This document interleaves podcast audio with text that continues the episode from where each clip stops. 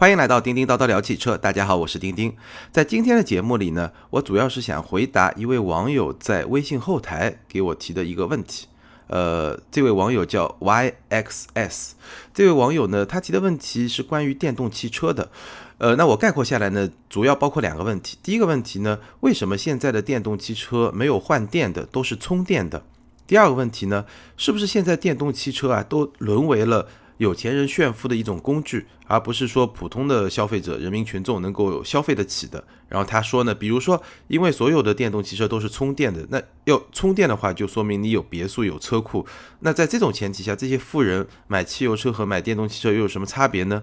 那他的呃一个建议呢，就是说，如果说呃电动汽车都是换电的，就像我感觉上就像我们开的两轮的那个电动车一样，如果是那样的话，是不是就是可以普及了呢？那我觉得，哎，这个很有意思。这位网友很有意思，就是他提出了两个问题，确实是电动汽车发展过程中整个业界都在考虑的问题。所以呢，今天我稍微花几分钟的时间给大家展开的聊一聊我的一些看法，包括现在行业发展的一些现实。首先，呃，关于充电和换电，其实。在电动汽车这个领域啊，充电和换电这两条路线都有人走，只是我们现在看到的呢，好像是充电的呃发展的更好一点。呃，在全球范围来看，尤其在欧洲，换电是有支持者的，比如说最典型的代表就是雷诺日产。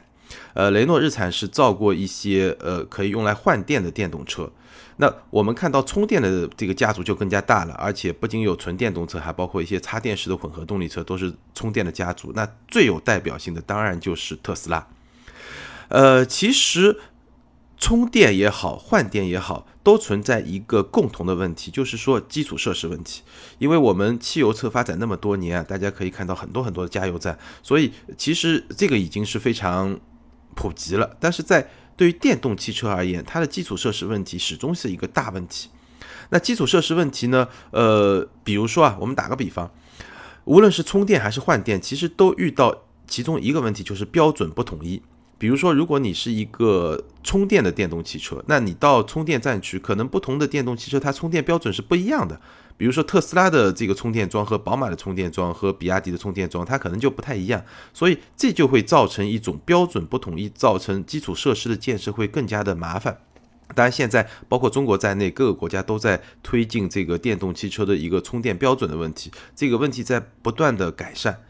但是对于换电来说呢，这个问题可能会更加严重一点。为什么？因为如果是充电啊，我即使标准不一样，我大不了各装多装一个充电桩嘛，各种不同类型的都装一点，那也就能满足一个需求。而且现在的纯电动汽车也好，插电式混动汽车也好，基本上都支持用家用电源来进行充电，所以这个问题相对来说比较缓和。但如果是换电，你想象一下，如果我一个换电站。我要给不同的电动汽车换电，那我得储备多少不同类型的汽车的不同类型的电池？我这个储备量得非常大，否则没有办法去满足这个需求。而这个储备量，当你这种换电的电动汽车在市场上的保有量不够大的时候，其实是非常难做的。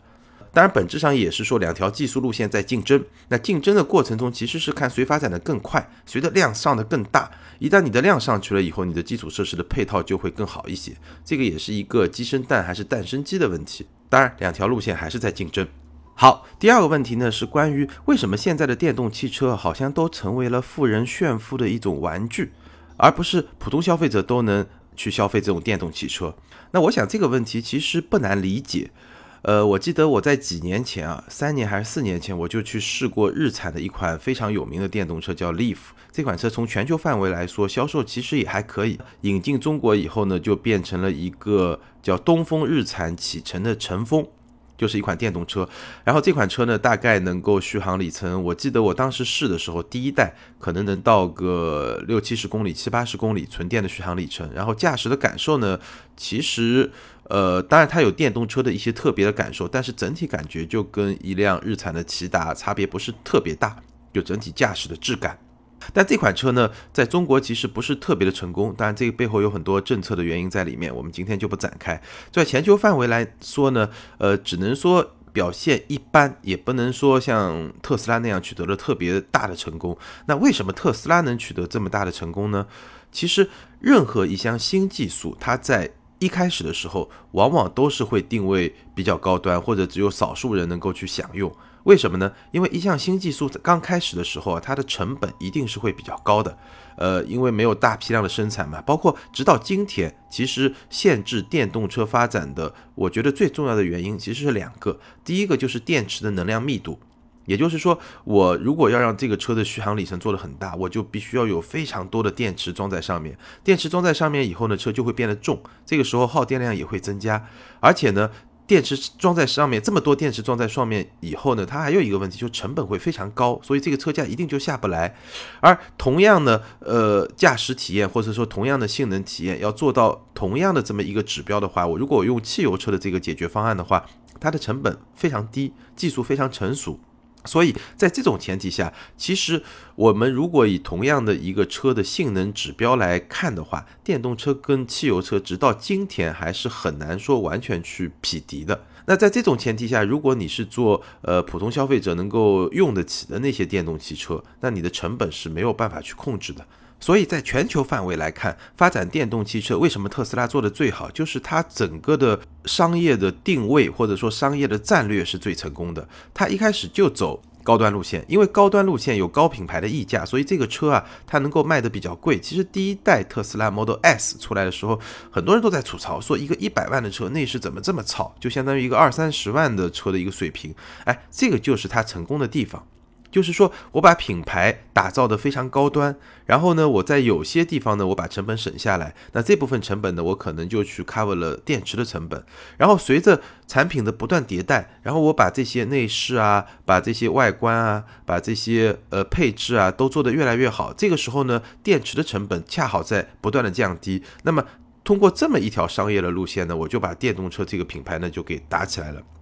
所以这个基本上我们可以想象一下，就像我们手机，我记得大概我读中学的时候，然后呃，我们家曾经有一段时间就是借用了我母亲公司的一个那个模拟手机，那个时候叫大哥大，一块大板砖，两万多块钱，当年的两万多块钱，我感觉上可能到现在能值个十来万。那那个时候那种手机就是这么一个价值，对吧？新的技术首先肯定是用在一些高端的产品上，这个时候才能把体验做得好。然后在技术比较成熟的前提下再往下沉，这个是一个很自然的一个过程，我觉得也没有什么可以特别的。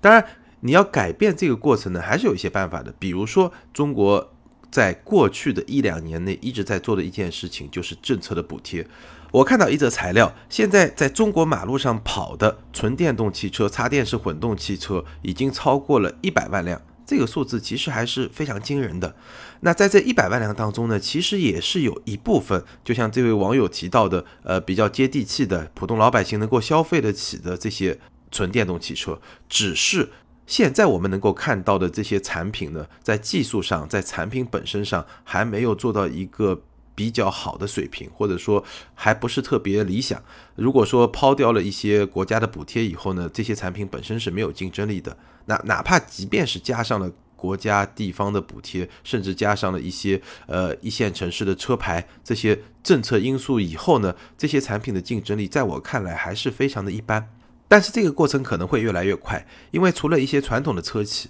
我们也注意到有越来越多的进入汽车行业的初创企业在朝这个领域发力。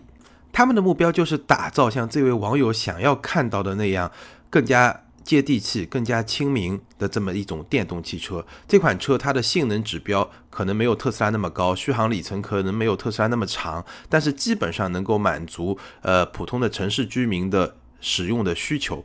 我随便举个例子啊，汽车之家的创始人李想和易车网的创始人李斌，哎，我们都知道他们共同投资了一家高大上的汽车企业，叫未来汽车，生产超级跑车啊、高性能 SUV 啊这些产品。但他们也共同投资了另外一家企业，叫车和家。那这家公司呢，就专门来生产我们今天这位网友想要看到的那些呃更加主流的产品，面对城市用户的一些呃电动汽车的产品。好，今天就聊到这儿，欢迎大家给我点个赞。如果你对今天我们聊的话题有什么看法呢？也可以在下方评论留言。如果你想跟我互动呢，可以关注我的个人微信订阅号“钉钉说车”，在那里呢，你能够看到更多我制作的汽车内容，包括图文和视频。我也会在后台留言中呢，精选一些有趣的问题，在音频节目中进行回答。好，感谢大家的支持，今天就聊到这儿，拜拜。